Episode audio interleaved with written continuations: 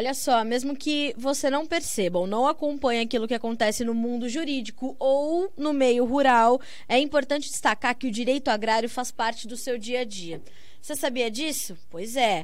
Eu já escolhi essa apresentação do site direitoagrario.com para a gente começar esse episódio do podcast Conversa de Cerca, porque hoje o nosso tema é justamente esse: direito agrário. Vira e mexe, a gente traz uma pauta ou outra para o setor do agronegócio que está ligado ao direito agrário. A diferença é que a gente não sabe que tudo está ligado ao direito agrário. É ele que vai garantir segurança jurídica ao produtor e ao Estado, obviamente para que as atividades no meio agrário aconteçam de forma regular, tranquila, tudo certo.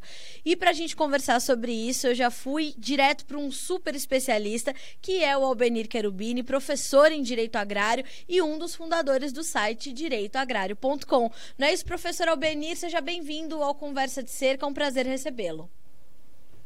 Olá, Carla, tudo bom? Olá, ouvintes do Conversa, da, Conversa de Cerca. É um prazer estar aqui com vocês conversando sobre questões do direito agrário.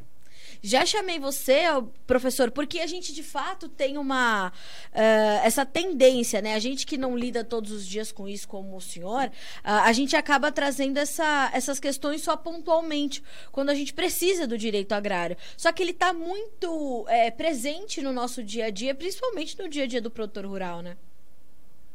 É, com certeza. É, o direito agrário é o ramo do direito, ramo da ciência jurídica que trata é, das relações jurídicas que decorrem a partir da exploração da atividade rural ou atividade agrária, com vistas ao cumprimento da, da função social é, dessa atividade em termos econômicos, sociais e ambientais. Em regra, ela vai é, o direito agrário no Brasil ele tem um objeto muito amplo que vai desde questões fundiárias até questões hoje que envolvem ciência e tecnologia naquilo que diz respeito a especialmente à produção agrícola. Professor, no Brasil o direito agrário é mais complexo do que em outros países? O Brasil ele segue a particularidade que a gente teve do, da implantação do, do, do direito agrário na América Latina, que, que, que, que no primeiro momento foi um direito muito preocupado com a regularização das questões fundiárias, de fazer reforma agrária, é, de fazer é, estruturação de, de, de problemas é, relativos à terra, à titularidade da, da terra, reconhecimento de posse. Mas ele também teve sempre uma preocupação com a produção. O que muda é que no Brasil a gente é, costuma dizer que houve dois ciclos de estudo do direito agrário. O primeiro ciclo era esse voltado à, à solução, à solução da, da, das questões fundiárias, daí era o, resolvendo questões, por exemplo, de imposição de deveres de produção, é, a questão de, de, de resolver a diferença é, ou melhor, a discriminação de terras públicas para privadas. Lembrando que a, que a exploração da, da, da, atividade agrícola no Brasil ela é por força de lei e, e também depois, é, por meio de deveres de produção, ela é objeto é, dos privados, ou seja, dos cidadãos, dos produtores rurais, sejam pessoas físicas ou jurídicas, nas quais o Estado, em regra, ele não pode ter qualquer tipo de exploração tinha também as questões das terras devolutas, do, eh, ou seja, o que, que era terras do Estado, o que, que não eram, questão dos imóveis improdutivos. Então, tudo isso aí foi objeto eh, de estudo desse primeiro ciclo, eh, com vista com, ao que? A ter justamente a titulação, a organização e depois começar essa produção. E com a produção, a gente sabe que começa a se organizar as cadeias do agronegócio, aí nós começamos a falar de relação jurídica do antes, do dentro e do depois da porteira, e nesse sentido é que o direito agrário ele vai, ser, vai ter um objeto muito mais amplo no Brasil, por, por exemplo, se comparado aos países da, da União Europeia, ah, em que pese, no caso, as influências, principalmente do direito italiano, que foi o grande berço de, de origem do direito agrário quando, enquanto um ramo moderno da ciência jurídica, ah, é? Mas é, aqui as particularidades brasileiras são muito é, distintas, a nossa pluralidade de situações, de, de, de, de estágios, avanços é, que existem no agronegócio. Então, aqui a gente faz é, hoje um direito agrário com muita, muita legislação, com muito conteúdo, é, com, com situações bem abrangentes. Uh, a gente viu, uh, professor, esse, essa legislação é, e o próprio direito agrário em si, por essência, também é, ir mudando e se adaptando a essas novas realidades do setor, porque hoje a gente tem uh, no setor agrário do Brasil o, talvez o setor mais importante da economia e obviamente que isso vai demandar uma série de questões jurídicas. É, aconteceu isso? Essa, essa legislação foi de fato se modernizando e se adaptando a, essa, a essas novas realidades que o Brasil foi construindo? Com certeza, Carla. Basta ver que no Brasil o direito agrário ele nasceu com o Estatuto da Terra. Né? O Estatuto da Terra tinha dois eixos principais. Um era o reforma agrária, o outro era a aplicação de ações de política agrícola. Uhum. Então, o, dire, uh, o, direito agrário no Brasil, ele tem como características uh, uh, leis que vão tratar dos direitos materiais, que seriam aquele, aqueles institutos, vai, vai, tratar o que, que é a propriedade rural, o que, que é um contrato agrário, o que, que é um contrato de decreto rural. E, esses são exemplos de assuntos que são tratados enquanto direito material. Além de que o direito agrário também traz para a sua vasta legislação é, aquela, aquelas balizas para política agrícola. Então, ações de política agrícola também são matéria de estudo do, do, do direito agrário. E essa evolução gente vê pelo, é, da seguinte forma: é, veio o, o, Estatuto da Terra e depois existe toda uma legislação é, agrária extravagante, a exemplo da legislação que regula o Sistema Nacional de Crédito. É, então, então, por aí vai a própria lei de política agrícola atual. Então, a, própria, a, própria, a própria promulgação da Constituição de 88 também trouxe mudanças em uma série de leis posteriores. O que, que a gente observa ao longo do tempo? Que, é, que a legislação agrária ela foi acompanhando essas mudanças, então, não só mudanças políticas, é, econômicas e sociais, mas também é, evoluções tecnológicas. A preocupação com o meio ambiente hoje, está é, muito em voga, aí vale depois a pena a gente comentar que a, as primeiras é, legislação a de fato efetivar deveres para quem era proprietário, detentor dos bens, foi a legislação agrária, com, por meio da, da chamada função ambiental da propriedade. A gente é, tem também para o direito agrário vários assuntos ali, por exemplo, a, a questão de, de o uso do solo, o uso da água, o Código Florestal, em certa medida, ele é uma legislação agrária também. A questão da legislação dos defensivos agrícolas, uh, o, todo o sistema, uh, o sistema de, de, financiamento privado do agronegócio, que são tecnologias jurídicas criadas no Brasil.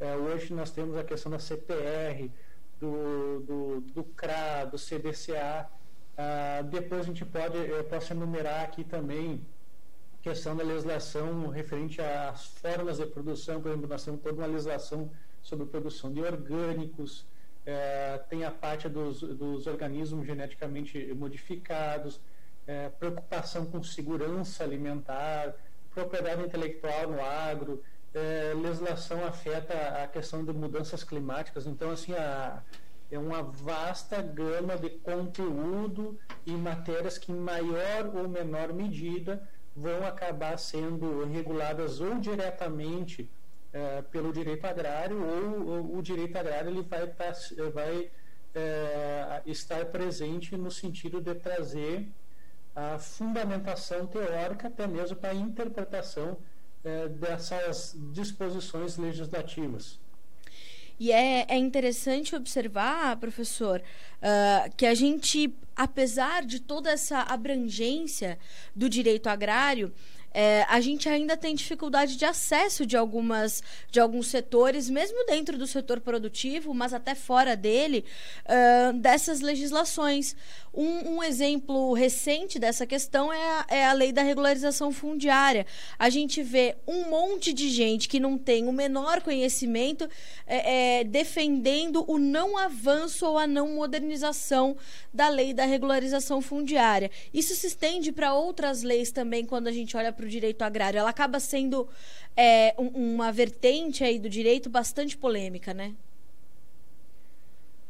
Isso daí tem um motivo, é, que foi que, é, quando, como eu havia falado no surgimento do direito agrário, teve muita preocupação com as questões, a resolução de problemas fundiários, né, com as questões fundiárias. Tá. E vale lembrar que com o Estatuto da Terra foi criado naquela época um órgão específico para tratar das questões fundiárias, resolver essas problemáticas. Então surgiu naquela época o IBRA, que era o Instituto Brasileiro de Reforma Agrária, que depois trocou o nome para o INCRA. Hoje nós conhecemos por INCRA esse instituto. Então, naquele momento, é, é, o primeiro foco de estudo é, do direito agrário foi para preparar esses profissionais que vieram a ser os burocratas que trabalhavam junto ao INCRA. Então, qual era o objeto de, de, de estudo do, do, do, das, da, do, de quem ia ser um profissional do INCA era justamente um estudo voltado para a resolução desses problemas fundiários. Estudavam cadastro rural, discriminação de terras devolutas, a reforma agrária, é, o, a desapropriação para fins de reforma agrária. Então, esse era basicamente o objeto do estudo. E como era, foi novidade, então, o surgimento de um novo ramo do, do, do direito no Brasil, muitas faculdades de direito acabavam convidando esses esses profissionais para serem os professores das disciplinas. E daí chegava na sala de aula, tinha o primeiro problema, que era o seguinte, qual é a disciplina, qual é o conteúdo das matérias que eu vou ministrar, então, até mesmo por uma falta de vocação acadêmica ou metodológica, esses profissionais com a maior boa vontade, eles pegavam aquilo que era o conteúdo do dia, do dia a dia deles, então isso aí virou conteúdo da, das faculdades, é, essa, é, demandava o material do estudo, então começou, começaram a surgir os primeiros manuais de direito agrário brasileiro, muito com esse enfoque social, de fazer reforma agrária, de resolver conflitos fundiários. E foi esquecido e, e deixado um pouco de lado que a lógica da legislação agrária também tem a ver com a produção, ou seja, com aquilo que hoje nós conhecemos como agronegócio então, existe uma série de mecanismos, quem for ler o, o Estatuto da Terra, por exemplo, que vai ver que desde a sua origem sempre, tava, é, é, sempre teve essa preocupação dos legisladores, que era arruma a parte fundiária e vai para a produção. Então, ah, por muito tempo ficou-se um estudo do, do direito agrário de forma limitada, é, de forma não muito abrangente e não muito metodologicamente correta. Uhum. Talvez aí explique é, o porquê de que a disciplina tão importante acabou ficando de lado e foi o, um dos motivos pela qual a gente se reuniu por meio de professores e aqui eu saúdo a iniciativa do professor Maurício Fernandes que ele, ele era o coordenador do portal direitoambiental.com e na oportunidade que nós criamos a primeira especialização do Brasil a tratar de direito agrário e ambiental aplicado ao agronegócio que teve aqui em Porto Alegre, a gente, eh, o professor Maurício me convidou e disse, ah, vamos criar um site igual para agrário. Então surgiu o direitoagrário.com uhum. e nesse meio tempo nós conseguimos formar uma série de alunos hoje, muitos deles professores, reunir uma série de profissionais, de outros professores e estamos trazendo essa nova forma de estudar o direito agrário, é, divulgando esse conteúdo, um, um conteúdo é, que trata o direito não como um entrave burocrático, mas é, ele tem que ser visto como uma ferramenta do desenvolvimento desse setor agrário, da segurança jurídica dos negócios e também da promoção daquela verdadeira sustentabilidade. Lembrando que uhum. sustentabilidade ela começa pelo econômico, passa pelo social e também pelo ambiental. Não existe sustentabilidade social e ambiental sem ter ah, o, o, retorno econômico.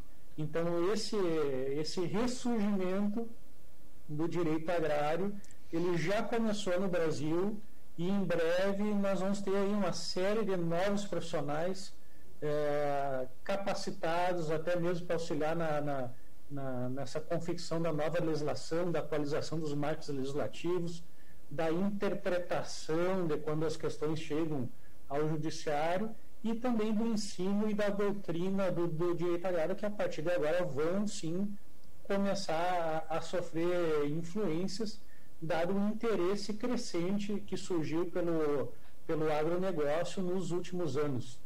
É interessante observar esse movimento, porque ele, é, a gente está falando aqui do direito agrário. Recentemente, eu entrevistei um profissional muito focado ali na cultura da soja. Ele é um estudioso de, de todas as vertentes, do momento que se planta a soja até a hora que se comercializa. E ele me pontuou diversas vezes isso. Ele dizia, Carla, falta mão de obra especializada no mercado de soja, na cultura da soja, né? A cultura da soja vem demandando muito, muitos novos profissionais. Então, no direito agrário tá, tá semelhante a situação, professor. A gente tem realmente campo aberto para esses profissionais e pergunto mais: é, há mais é, é, profissionais que estão aí recém-formados, recém chegando ao mercado de trabalho, buscando o direito agrário como uma especialização, como uma alternativa? Eu falo por, por experiência própria de ter é, sido coordenador científico da primeira pós no Brasil nós chegamos a ter sete turnos, então a procura é sempre muito grande. Certo. Hoje, dado essa, essa procura de especialização, especialmente para os profissionais do direito, pelo setor agrário, a gente viu brotar aí nos últimos, no, no, nos últimos tempos uma série de cursos de pós, de cursos, eh, às vezes, setoriais, tratando só de crédito rural, outros só de contatos agrários, então a gente vê essa procura. Agora, o mais importante é que não basta simplesmente fazer qualquer curso, tem que buscar um conhecimento é, especializado. Até nesse sentido, eu gostaria de, de, de saudar aqui os alunos, os, os, profissionais envolvidos com a Liga Universitária dos Agraristas, que foi surgiu a partir de, um, de uma mentoria que a gente participou o ano passado junto com o diretor acadêmico 28 de março da Faculdade de Eite Franca de São Paulo, que graças a, a, ao maior uso hoje das tecnologias, é, depois da, da, que começou a pandemia, aí, foi possível começar mentorias de mostrar aulas estudo de direito agrário, passar conteúdo e resolveram criar uma liga nacional. Então, hoje nós já contamos com mais de 200 alunos aí, um pessoal muito bom, pessoal jovem que está buscando.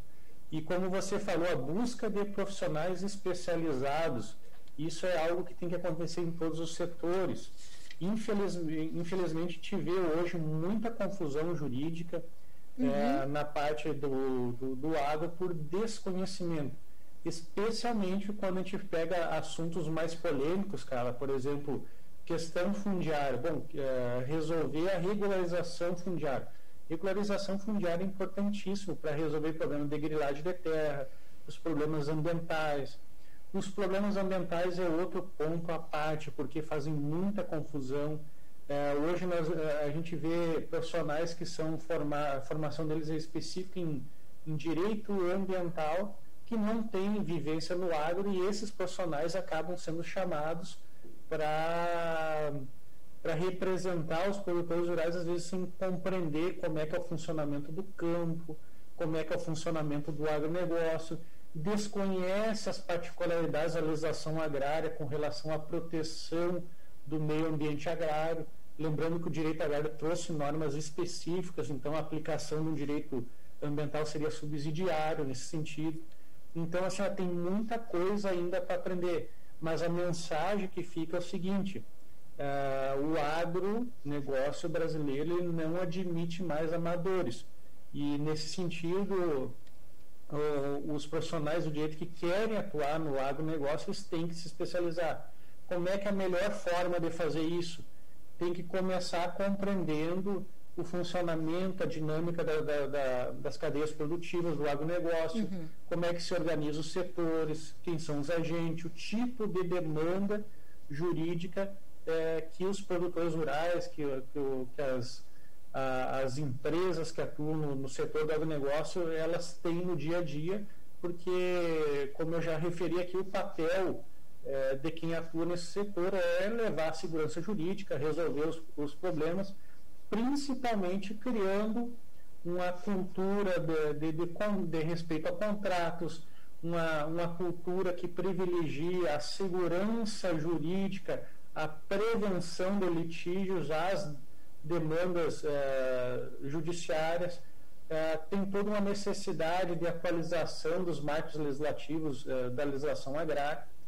Então, tudo isso eu creio que vai acontecer, já começou a acontecer. Tá, essa, a gente tem acompanhado uma série de, de, de novidades referente à legislação agrária nos últimos anos, e a tendência é que a gente consiga, nos próximos anos, é, por meio do direito também, é, trazer uma contribuição para o setor que hoje mais é, se desenvolve e que tem que ser motivo de orgulho para todos os brasileiros. Com certeza. E, e, esses profissionais têm que entender também, né, professor, que a gente está num contexto é, bastante competitivo, né? A competitividade do Brasil ela vai ser sempre, ela vai atrair críticas muito duras como e cobranças muito duras e muitas vezes até infundadas, como já acontece, né? É, e que a gente está colocado ali num contexto global de, é, de muito potencial e que a gente vai encarar ali em determinados momentos até uma concorrência desleal, né?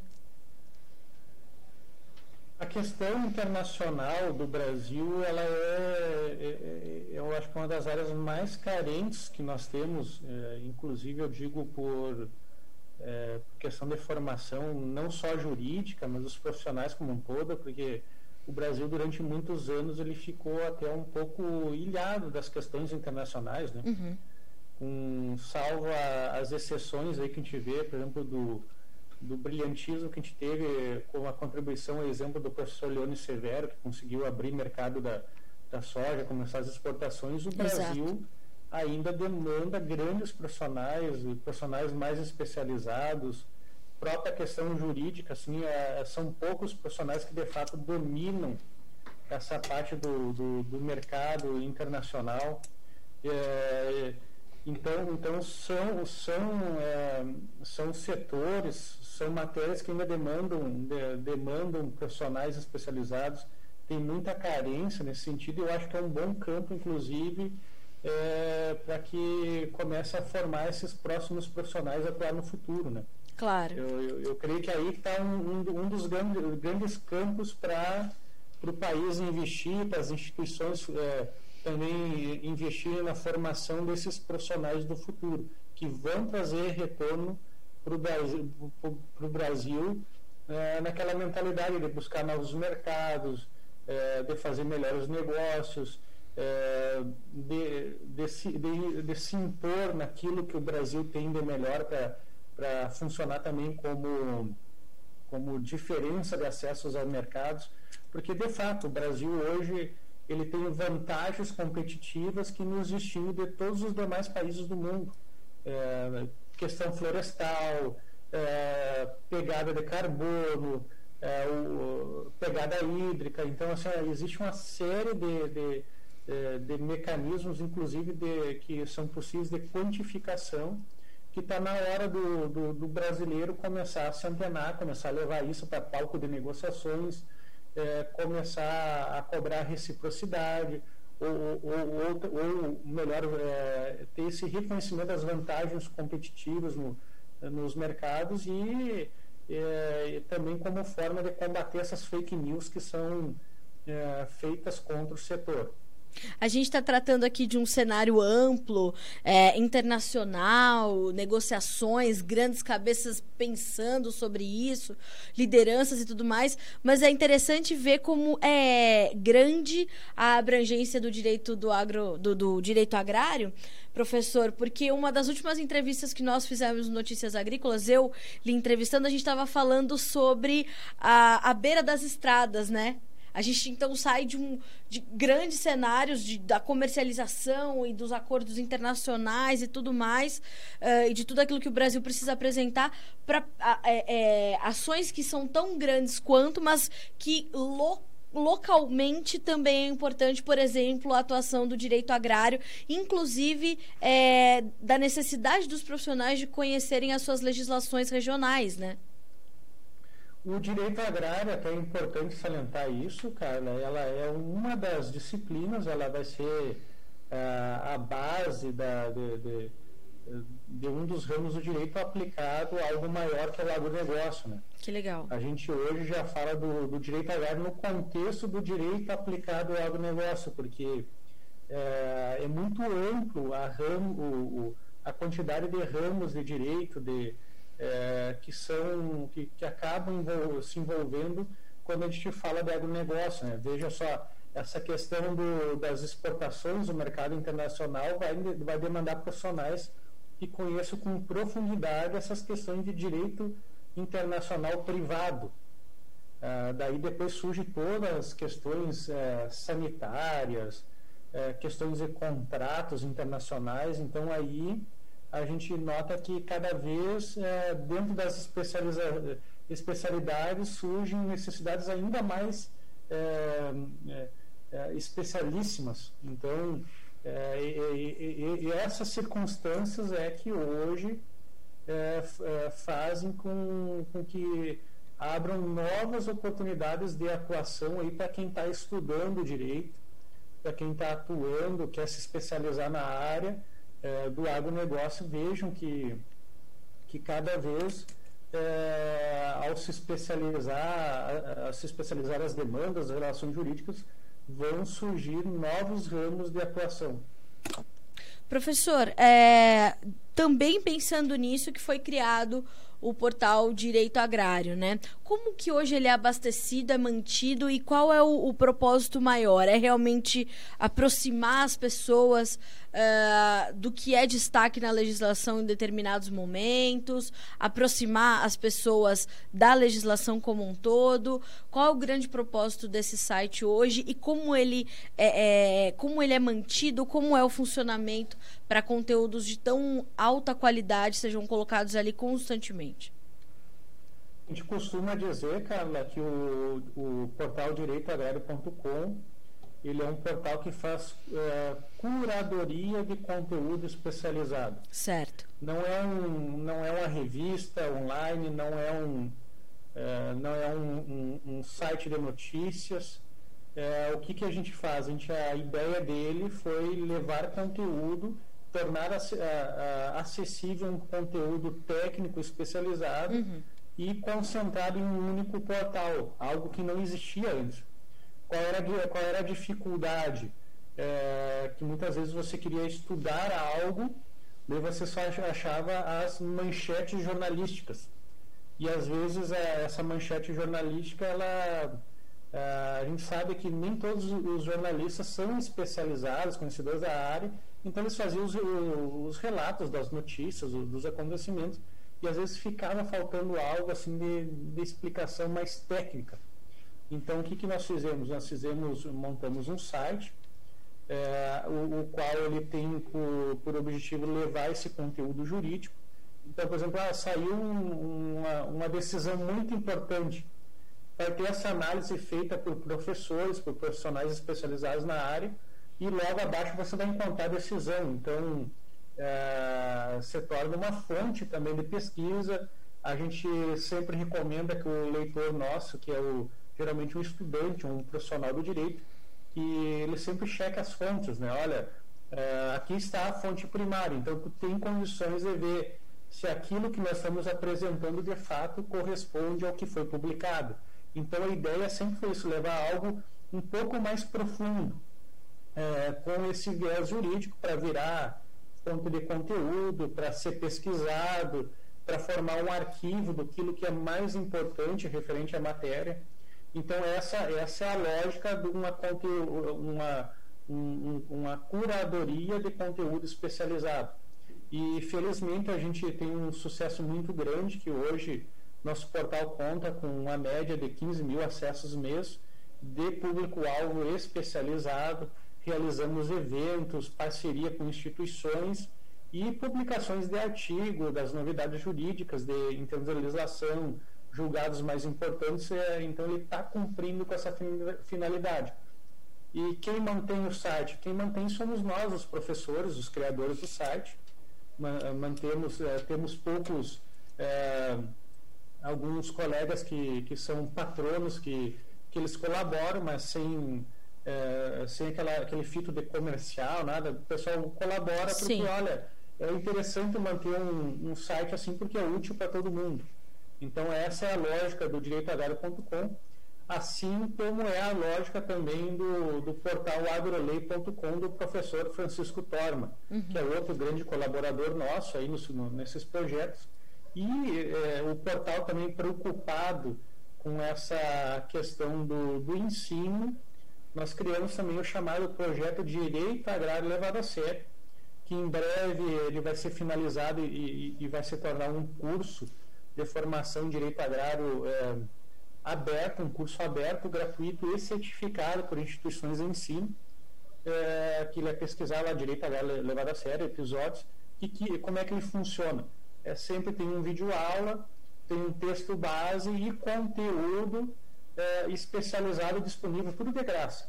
Então, te pega, por exemplo, a bibliografia clássica, que, a, que antes era desconhecida e hoje a gente disponibiliza isso para acesso público.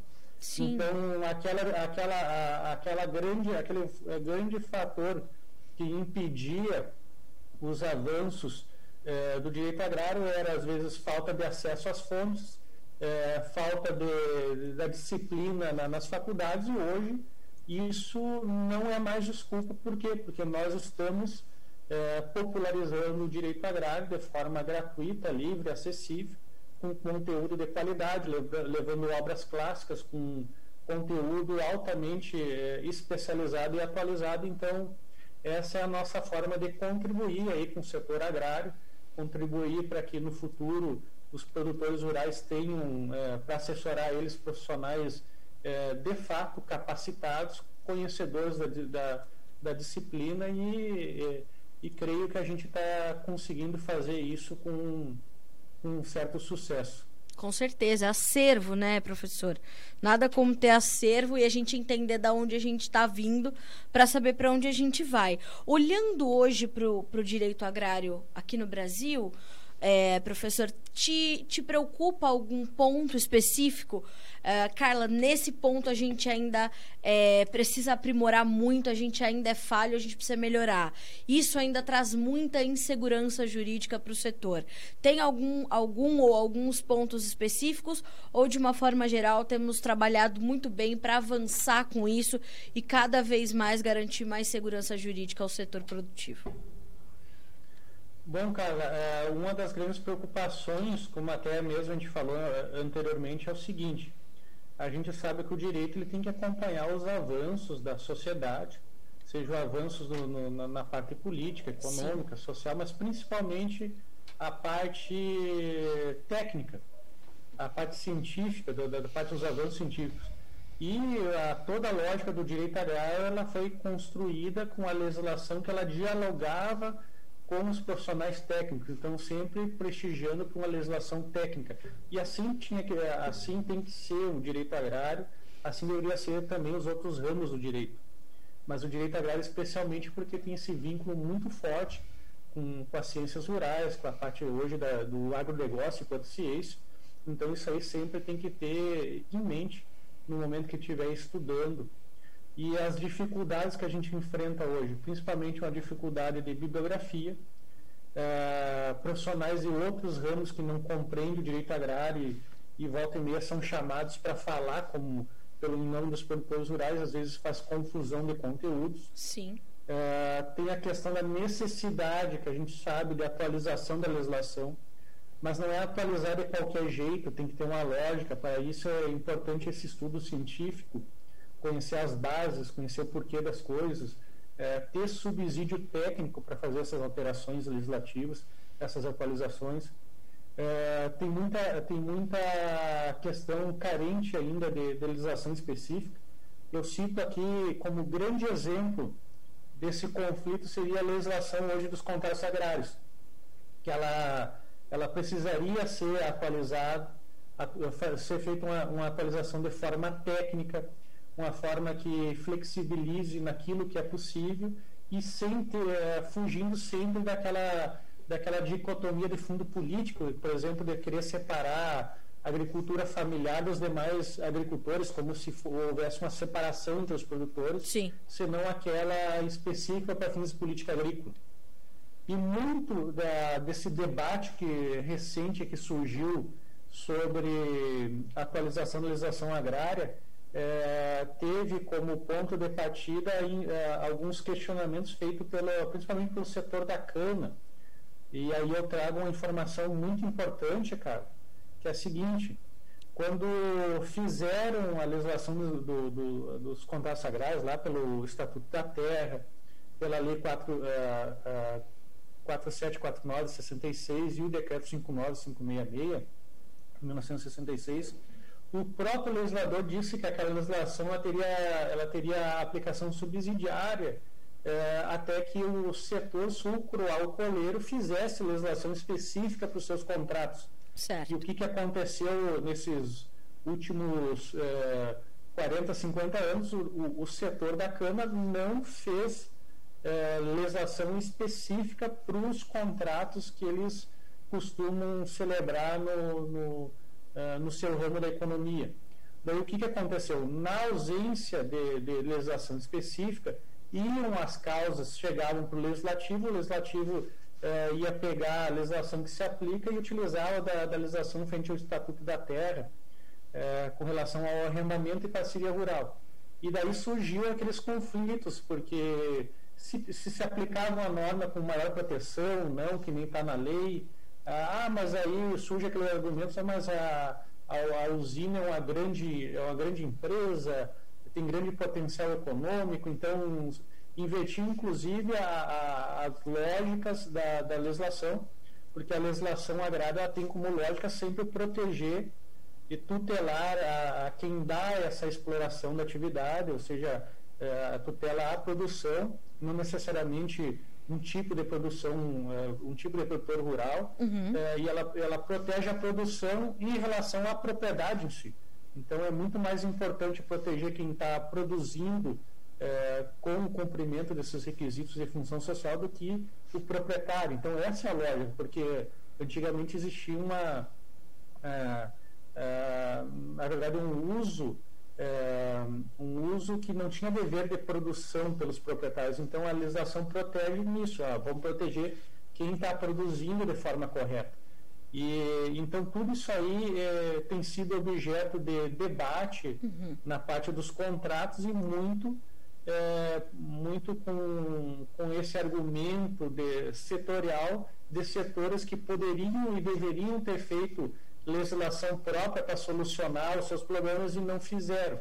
Então, o grande exemplo que eu trago é, de, de questão atual que tem que ser pensada e vai ser objeto de debate sempre vai ser essa necessidade de atualização de novos marcos legislativos referente aos contratos que são celebrados no, no agronegócio brasileiro. Não, é, é, assim a gente consegue entender ainda mais uh, o tamanho do direito agrário. É, eu queria trazer para essa, essa conversa também, professor, uh, a questão dos 30 anos da lei da política agrícola, que foi comemorado em janeiro desse ano, né? no dia 17 de janeiro. É a Lei 8171 de 1991 e é uma lei que é, é determinante para um país com uma vocação como é o, o caso do Brasil, que tem na sua vocação a produção agropecuária, né? Qual a importância dessa lei hoje e como ela avançou nesses últimos 30 anos? Falando especificamente é, dessa lei da política agrícola, professor. A lei da política agrícola é um, é um guarda-chuva, né? Então, conforme, conforme o, o país ou região do mundo, a gente sabe que a, que a atividade agrária é do interesse do Estado. Então, os estados eles se organizam para dizer ah, qual é a característica da política agrária que eu quero ter. Por exemplo, a gente pega no, no bloco da União Europeia, a, o papel principal da política agrícola, além do abastecimento deles, é a questão de, de proteção de preço, né? estabelecer preço pago aos produtores. Nos Estados Unidos a lógica é outra. No Brasil, qual é a lógica? O Brasil sempre foi direcionado para a produção.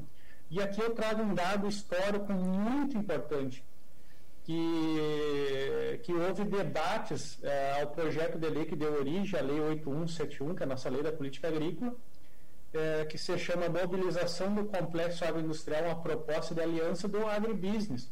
Ou seja, a ideia por trás da Lei 81, é, da, da Lei 8171 de 1991 sempre foi é, implantar e consolidar é, o agronegócio no Brasil. Ou seja, a gente tem ela como um marco de origem do chamado segundo ciclo do agrarismo.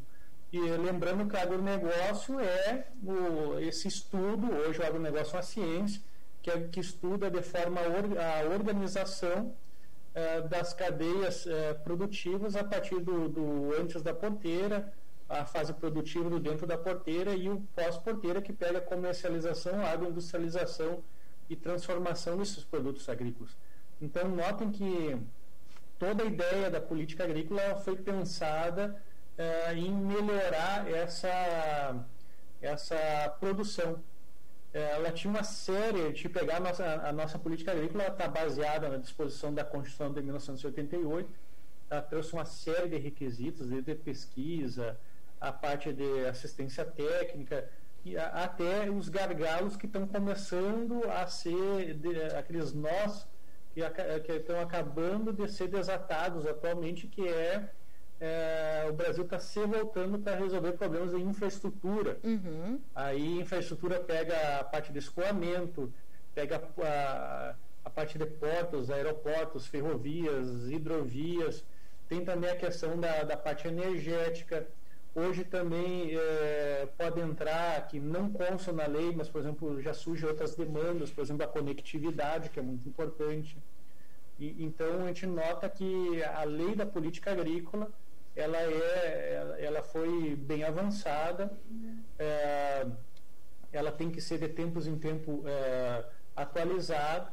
É, na época que ela surgiu, ela estava baseada principalmente na parte do fomento da atividade, muito baseada naqueles instrumentos do Sistema Nacional Decreto Rural, que era que aquela, que é aquele fomento da atividade por intermediação da por intermediação do, de, uma, de uma entidade financeira, de uma instituição financeira, e hoje nós vemos, por exemplo, uma transformação é, de uma política agrícola que agora na parte de decreto vai ficar mais atrelada ao, na parte do fomento é, aos pequenos, pequenos e médios produtores, especialmente os familiares, do, Tipo, tem o exemplo do Pronaf, uh, e os demais recursos voltados para investimento e parte da infraestrutura logística, e, por sua vez, o, o, o, uh, os grandes proprietários, as, as grandes empresas do agronegócio, migraram e cada vez mais passando para o sistema de financiamento privado do agronegócio.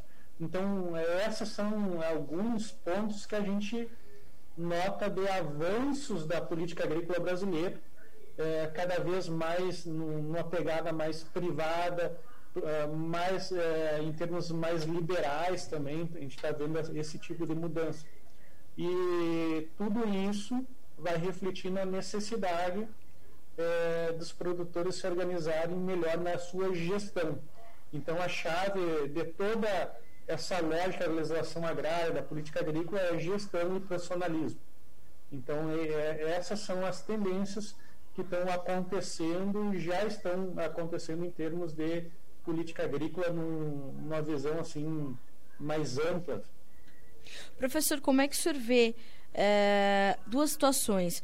O acesso de pequenos e médios produtores às informações do direito agrário e, mais do que isso, como o senhor tem visto nesses últimos anos o papel do Estado na legislação agrária. Como é que é, é, essas duas coisas caminham? Né?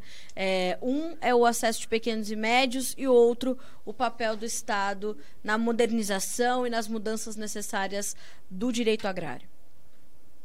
Bom, a, a, questão do tratamento diferenciado, a tutela diferenciada para pequenos e médios produtores é, inclusive, uma imposição constitucional. Uhum. Aí é aquela questão de tratar de forma diferente quem é diferente. Claro. Então, é então o direcionamento é, principal de intervenção no Estado nesse sentido se dá por meio das políticas agrícolas. Tem também uma questão de intervencionismo é, do Estado nas relações privadas, que a gente vê, por exemplo, nas relações de direito é, do, dos contratos agrários. Então, existe um, esse tipo de proteção também, mas o principal, é, em termos de, de, avanço, de intervenção do Estado, está dentro dessa lógica da, da, da, das, das políticas agrícolas, que são, na verdade, políticas públicas, voltadas para o setor agrário. A questão toda é o seguinte: é, é, é necessário ter esse tratamento diferenciado? Sim, é importante. Isso aí isso é uma lógica de todos os países. Agora, é sempre importante lembrar que quando a gente fala em política, é, política pública, seja ela qual for, o grande erro é tratar isso apenas por viés político. Certo. Sendo que, na verdade, isso aí sempre tem que ser tratado por, por um viés técnico então, é, em termos de, de política agrícola, é normal que tenha sim essa intervenção do Estado em ter políticas é, diferenciadas para o pequeno e para o médio produtor rural. Professor, quem quiser saber mais, tanto sobre os cursos que hoje estão disponíveis aí, principalmente os de pós-graduação em Direito Agrário, é, tudo aquilo que o senhor trabalha muito ao lado dos seus colegas para disponibilizar, é, tem essas informações no site Direito Agrário e no Direito Agrário Levado a Sério. Quem quiser procurar informações sobre esse assunto, nesses dois portais vai estar bem abastecido o, o direitoagrário.com e o agrolei.com, daí lá tem o Fale Conosco, pode entrar ali, a gente responde, é, pode mandar é, pode mandar e-mail nas redes sociais também, no, especialmente no Instagram, que hoje é mais movimentado, é, tá lá arroba direitoagrário.com, então esse é o endereço, procure lá direitoagrário.com lá no, no Instagram sempre vai ter essas novidades. Então, quem tiver interesse, ah, eu quero saber mais, eu quero estudar direito agrário, entre em contato conosco, que daí a gente tem nossos grupos de estudo, é, tem essa divulgação de eventos, grupo de e-mail, onde existe troca de materiais, informações. E é, também, para quem vai é, estudar direito agrário, também eu tenho um site muito interessante para citar, cara. Por favor, é professor, à vontade. Agrícolas é, que é um site importantíssimo, porque o profissional do direito também tem que conhecer a parte da área técnica. E aí eu cumprimento Notícias Agrícolas pelo belíssimo trabalho de, de qualidade que ele faz em termos de levar informação, não só aos produtores rurais, mas também para aquele profissional do direito que se interesse pelo agro, tem que acompanhar e ficar atento também a essas, essas é, esses acontecimentos do agronegócio como um todo. É, eu citei aqui a questão da regularização fundiária, né, professor? Mas aí depois a gente trouxe para a conversa a questão do Código Florestal, a questão do uso da água, do solo. A gente teve recentemente mudanças na, no licenciamento ambiental. O senhor trouxe a questão dos defensivos agrícolas. A gente tem um ponto importantíssimo que são as questões indígenas envolvidas nessa condição. Então, de fato, o direito agrário, ele tá como a gente colocou no começo dessa conversa, presente no nosso dia a dia, mesmo para quem quem não esteja atuando diretamente com o agronegócio, mas precisa entender que há uma legislação que regulamenta todas as atividades que acontecem no campo e com o uso dos recursos naturais, o uso do financiamento, o uso do crédito, é, a proteção aos povos é, é, tradicionais, enfim, é, a legislação é, para tudo e se modernizando para atender essa nova realidade econômica e social do país, com certeza. Então eu te agradeço muito, professor, pela companhia nesse episódio do Conversa de Cerca. Certamente a gente pode trazer mais assuntos e aí começar a trazer de forma mais específica, né, diante das nossas demandas aí também dos seus alunos que quiserem estar conosco e sugerir pautas aqui que sejam de interesse de, de públicos comuns. O espaço está aberto sempre para o senhor. O senhor sabe disso não só no Conversa de Cerca, mas no Notícias Agrícolas, já que somos parceiros há tantos anos. Muito obrigada. Foi realmente um prazer ter o senhor aqui no nosso podcast. Muito obrigado e ficamos à disposição aí. Qualquer dúvida, acesse é, direitoagrário.com na internet que vai ter acesso rápido aí e também a possibilidade de nos contatar. Um abraço para você que ouviu esse podcast. Um abraço, professor. Até a próxima, viu? Obrigada. Obrigado. Obrigada.